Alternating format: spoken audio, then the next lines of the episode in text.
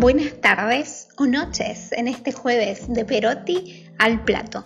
Turismo, gastronomía, curiosidades y lugares para el buen comer. Soy tu día de agenda. Bájate la app de Conexión Centro y escúchanos porque hoy vengo de adivinanza que tiene aroma, cuerpo, acidez y sabor. ¿Qué es? Los leo, cuidado con la respuesta.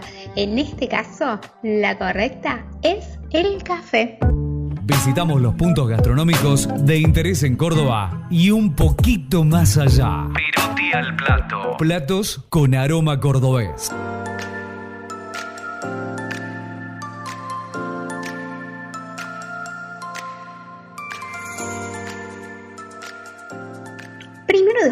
El Día Internacional del Café, así que en este programa nos vamos a adelantar a los festejos. Desde hace varios años se celebra en el mundo esta fecha en apoyo a todas las personas que hay atrás de una tacita de café. Algunos datos que yo no sabía sobre el café, que es la segunda bebida eh, más consumida en el mundo, después del agua y junto a una famosa gaseosa, viene el café. En el mundo se consumen 3 mil millones de tazas de café todos los días. Mm, hay lugares eh, como en Estados Unidos que el 54% de la población toma café. O sea que son súper cafeinados. el nombre café proviene de la palabra árabe awan que significa vino del grano. Y viene el grano del café, en realidad es, la semilla de la fruta del árbol del cafeto. Brasil es el mayor productor de café del mundo. Y hay lugares muy excéntricos, con cafés temáticos como por ejemplo Corea, Japón, que tienen eh, temas como el anime, que son los más populares. Tienen un café que se llama Café de Gatos, donde tomas café y estás rodeado de gatitos. Además hay un resort donde su pileta, su, piscina, es de café. Uno puede bañarse en esta bebida. Y en Francia está la cafetería de los buenos modales. Que si vos no entras, pedís por favor, agradeces, el café te será más caro. Curiosidades de este mundo del café. La gastronomía cordobesa. Platos con aroma cordobés. Perotti al plato.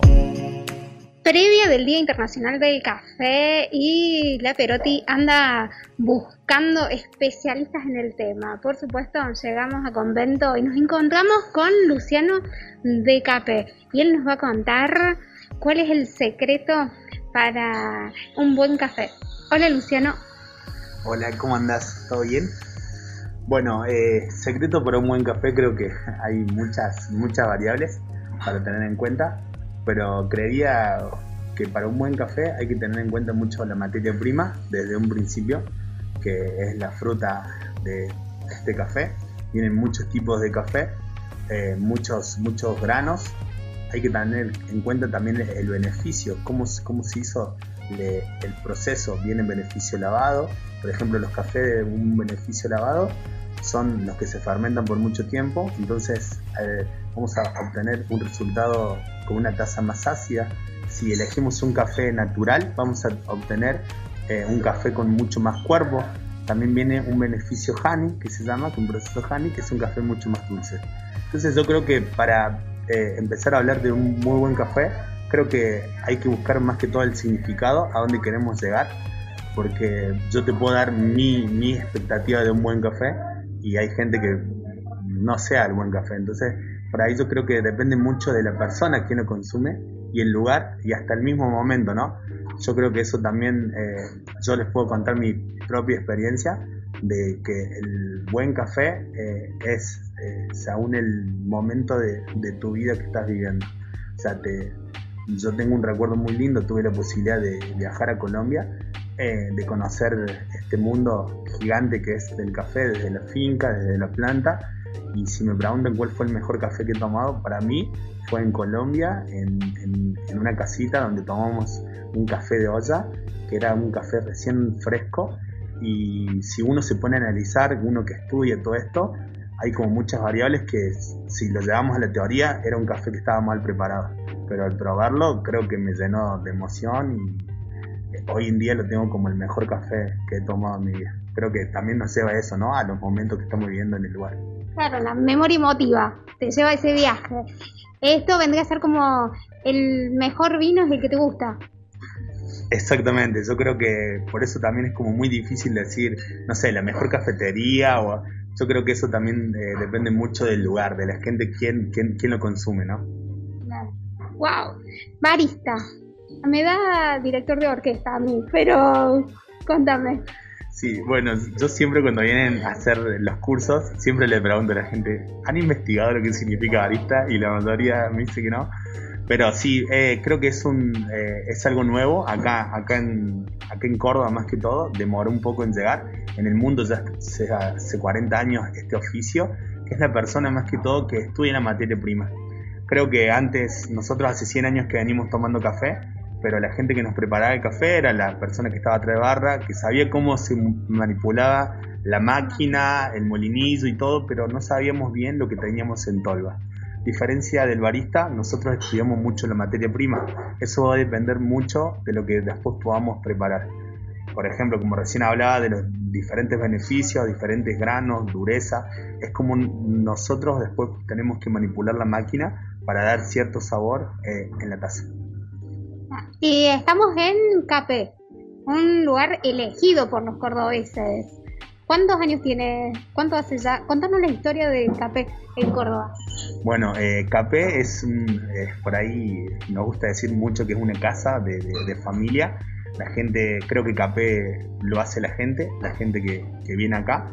Eh, es un lugar donde no tenemos un estilo propio, porque por ende toda la gente que fue pasando fue dejando su, su energía, su mensaje. Eh, bueno, la gente que conoce el lugar, pero las paredes, el, todo en sí creo que es muy diferente, no, no tenemos un propio estilo, sino que la gente creo que hace cape, eh, tanto la gente del equipo como la que viene.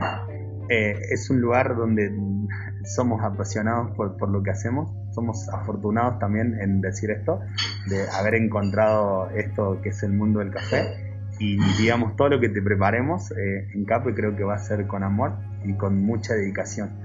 Eh, es un lugar que estamos ya hace seis años, ya ahora cumplimos seis años en diciembre. Seguimos eh, la ideología de unos baristas mexicanos que una vez nos dijeron, eh, chicos, el café se prepara así y cuando lo vimos por primera vez, no, lo que uno venía tomando, dijimos que veníamos tomando era, era otra cosa y bueno, creo que ahí fue en ese primer momento donde nos atrapó este mundillo y de a poquito fuimos estudiando, nos fuimos capacitando, tuvimos la oportunidad de conocer esta fruta desde cero y creo que más que todo el desafío y, y la meta de CAPE es que el, día que vengan acá a, la casa se sientan como en su propia casa y que disfruten un buen café. ¿El cordobés, café o té? Y creo que tenemos de todo. Es un, creo que Córdoba es un, es un lugar muy variado. Bueno, Fernet también. Por eso te iba a decir también Fernet, pero también preparamos café con Fernet. Creo que también eso eh, nos ayudó muchísimo. Estamos en un justo en un momento de muchos cambios. Creo que estamos también con la tradición que el café solo o el café con leche o el café con azúcar. Creo que eh, eso va cambiando. Hoy en día nosotros al café lo explotamos a su máxima expresión y lo preparamos con gaseosa, frío, por etapas, con alcohol, con fernet también. Entonces te diría, eh, creo que el cordobés tiene, tiene, tiene su don. Se toma café todo el año, es increíble. Yo creo que hoy en día Cape funciona mucho más en verano que en invierno y es una cafetería. Creo que el cordobés se anima mucho a probar las cosas nuevas y creo que Cape también es eso de, ir probando e ir estudiando en el momento. Ah, te estaba por preguntar justo si nos animamos a, sabores nuevos. Sí, yo creo que re sí. Además, creo que mis conexos de India fueron cordobeses 100%, pero eh, sí, eh, creo que sí, nos animamos a probar cosas nuevas. Eh, bueno, con todo, como te digo, hoy en día tenemos una bebida que, te digo, es un café frío y se toma muchísimo y digamos lo preparamos con menta, un espresso tónico con menta le decimos. Lleva espresso, gaseosa, agua tónica, menta, un jarabe de menta para darle el equilibrio, el sabor y en frescura. Ese es como el sabor, eh, como que la bebida que más sale en verano. Y hasta la misma la hemos preparado con priti y ha quedado buenísimo. ¿Un priteado de café? Pretty con café. Creo que los puristas me matarán, pero bueno, yo creo que el café es como la vida, por ahí no tiene que, haber tantos límites, ni, o sea, creo que está para eso, como para ir probando e ir examinando las cosas. Un innovador, el barista es como el innovador con el producto eh, yo creo que el barista sí, creo que eh, creo que la tarea nuestra es eso, es ir probando. Eh, obvio que el café tiene su sabor, tiene toda su magia. Yo creo que el trabajo más duro es no arruinarlo. obvio que ir probando, pero hacer lo mejor de esa fruta que nos llegue en ese lugar. Por ahí somos como el último eslabón de una cadena muy grande de producción. yo por ahí les, les sé decir que somos como la cara de la casa, la puertita de la casa cuando preparamos eh, la tacita, con el arte latte, con la decoración, pero hay que ser consciente también de que terminamos el trabajo de muchísima gente. Eh, una taza de café tiene cinco años eh, de trabajo, entonces creo que ah, también como que el trabajo nuestro es abrir esa puertita para que la gente conozca toda la casa, todo el mundo del café, todo el trabajo que hay. Hay mucho por contar eh, como todas las cosas del campo, ¿no? Creo que en este caso nos toca hablar del café, pero hay que ser consciente que cuando tomamos una taza de café hay muchísimo trabajo atrás. Wow. El, proceso, digamos, del, café. ¿El secreto está en el grano? El, por ejemplo, en el sabor? ¿O es como el vino, digamos, que tiene que tener un cuerpo, que tiene el sabor, la acidez, todo eso lo encontrás en un, en un grano? Sí, bueno, eh, dentro de un grano de café es como, bueno, es, muy parecido al vino, como, como nombraste vos. Se puede encontrar más de 800 descriptores, es increíble. Eh, todo el sabor que puede encontramos, sabemos que podemos encontrar en un café. Va a depender del lugar, de la tierra, de la altura. Por eso no es lo mismo un café de Brasil que de Colombia, que de Guatemala, Nicaragua. Cada uno tiene su suelo, tiene su altura. Entonces creo que creo que eh, el sabor en sí del mismo café ya viene de la naturaleza. Por eso te decía como que el desafío nuestro es, bueno, prepararlo, pero tratar de no arruinar todo ese sabor que, hay en esa planta, digamos. Es como el terroir de la vid. Sí, muy parecido, muy parecido. Es más, si les puedo dar un consejo eh, para la gente que, que esté recién arrancando, que digamos, que quiere aprender, de ir sacándole un poquito el azúcar al café. Por ahí estamos acostumbrados a ponerle mucho azúcar y el café en sí tiene muchísimo sabor.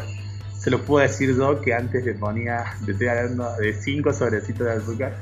Soy una persona muy dulcera. La gente que me conoce sabe que me pone una torta y es mi debilidad. Pero, Hay mucho lemon pie acá. Sí, muchísimo.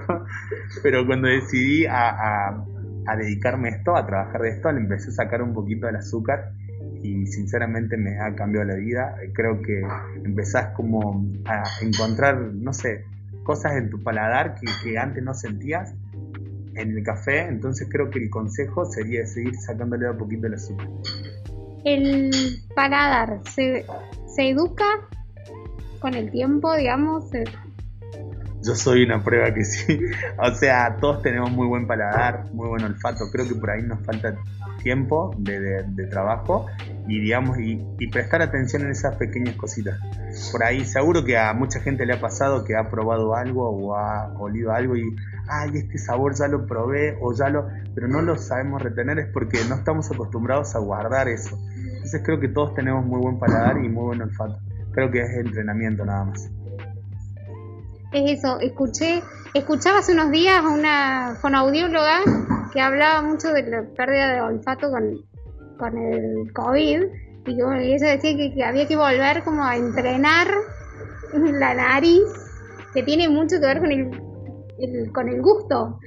Sí, bueno, son dos cosas, bueno, para mí como que son dos cosas por ahí totalmente diferentes. Por ahí uno dice, por ejemplo, el sabor a naranja. El sabor a naranja químicamente es un error, no existe. Lo que vos probás es un sabor dulce y ácido. Ahora, si vos olés la naranja, claro, digamos, al sentir en tu olfato, te va a llevar un recuerdo que alguna vez comiste naranja y por eso lo vas a relacionar. Por eso es tan importante el olfato. Es más, yo siempre le, digo acá a mis alumnos que hagan una prueba con una fruta, corten una fruta y se comen, no sé, una pera. La mitad de una pera la comen, la saborean, guárdense ese recuerdo de la pera. Y la otra mitad se tapan la nariz y hagan lo mismo. Después me cuentan cuál fue el experimento. Pero seguro que no van a sentir nada porque su nariz está tapada. Claro, e-, esto es lo que escuchaba, que había que como reeducar o volver a entrenar oliendo de poquito para esa gente que perdió el olfato eh, por el COVID. Que es muy loco, por ahí uno no lo asocia, y es un, sentido muy, muy, importante. Muy importante, muy importante. Es más, tu olfato te dice de las cosas si están buenas, si están malas, si están justas para consumir. Eso, alerta. Eh, es más, hay un dato científico, por ejemplo, un elefante con su trompa eh, puede sentir quién entra al radio de 100 metros, digamos, alrededor de él. Es como que vos te subas a un lugar y, mires durante 100 metros, el elefante lo hace con la nariz para que vean lo importante que es el olfato. O sea, es muy, muy importante. Yo por ahí recomiendo esto de entrenar, de, de probar, pero para uno mismo, ¿no? Creo que también estamos como eso de, bueno, de de, como yo pruebo, yo siento más, yo siento menos. Yo creo que por ahí, creo que las cosas que aprendamos las guardemos, pero para disfrutar nosotros mismos las cosas, ¿no? Nosotros acá tenemos como una frase que es como eh, saborear la vida de otra manera. Por eso creo que aconsejamos siempre entrenar su palabra. Genial, me encantó la frase, se la voy se lo voy a sumar. Te lo voy a sumar algo. La última pregunta. Eh, ¿Nuevos proyectos? ¿Qué se le suma a CAPE? Bueno, en esto de, la pandemia eh, seguimos, seguimos, digamos, proyectando y justo nos salió una oportunidad de meternos en el mundo de la tostión, de ir viendo todos los procesos químicos que tiene esta frutita y hoy en día ya estamos tostando nuestro propio café Así que estamos aprendiendo en la marcha, como digo siempre, creo que todos los días es un aprendizaje y bueno, estamos con ese proyecto de, aprender a tostar nuestro propio café. La idea nuestra es traer café de todas partes del mundo y que vos puedas probarlo de diferentes métodos, diferentes cafeteras eh, y que veas cómo el café reacciona a, a diferente temperatura, diferente cafetera que utilicemos creo que también lo llevamos mucho, ¿no? Creo que el café, según la cafetera que utilices, te dice soy esto y esto. Si lo presentamos con otra cafetera, se presenta de otra manera, pero sigue siendo café. Entonces creemos y queremos también que la gente se lleve ese mensaje. Que en esta bebida se puede, no sé, en un minuto podés vivir más, más tiempo que, que un minuto, digamos. ¡Wow! ¡Qué profundidad, Luciano! mucho café, mucho café en tu vida. Contanos las redes de Cape, así te seguimos. En las redes, bueno, nos pueden seguir como cape.córdoba. Eh, ahí estamos como la cafetería. Y si no, aparte, lucho.cape. Nosotros también capacitamos eh, bares, eh, damos asesorías. Así que estamos para, para sumar siempre. Así que pueden contar con nosotros para lo que sea. Mientras haya café, ahí estaremos. Sí, el, el café nos encuentra nos reúne, nos reúnen. Así que si se animan, también pueden venir a aprender al mundo del café. Acá en la planta alta del, del bar tiene, eh, das un taller. Sí, acá damos un curso de barista que es todo sobre relacionado sobre café. El objetivo es que cuando termine el curso se vayan con mil dudas. Eso significa que hemos cumplido. Así que bueno, más que invitados, no hay ningún requisito. Eh, toda la gente y personas es bienvenida acá. Bueno, muchas gracias Luciano por abrirnos la puerta, como decís vos, al mundo del café y vivamos esta experiencia. Además, ¿está ubicado dónde? En Belgrano 647, Güemes, y si no tenemos la otra sucursal, en Oixpo Trejo 775. Una muy buena opción para las tardes de Güemes, recorrer y conocer la historia de este barrio junto a Cape Café. Muchas gracias. Perotti al plato.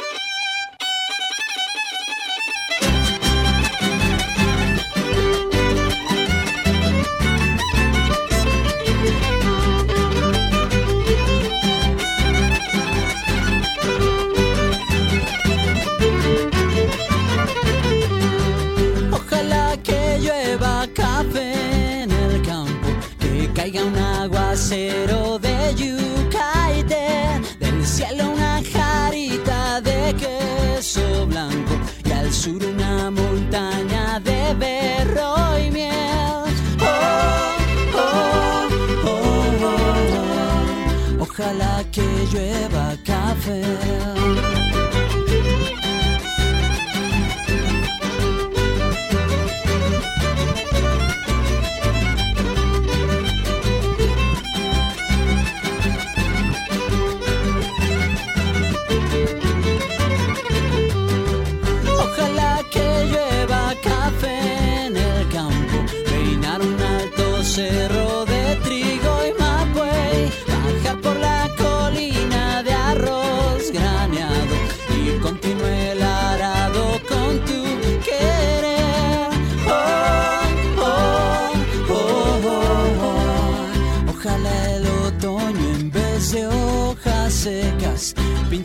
Coseche pitis alegre, siembra una llanura de patata y fresas, ojalá que llueva café.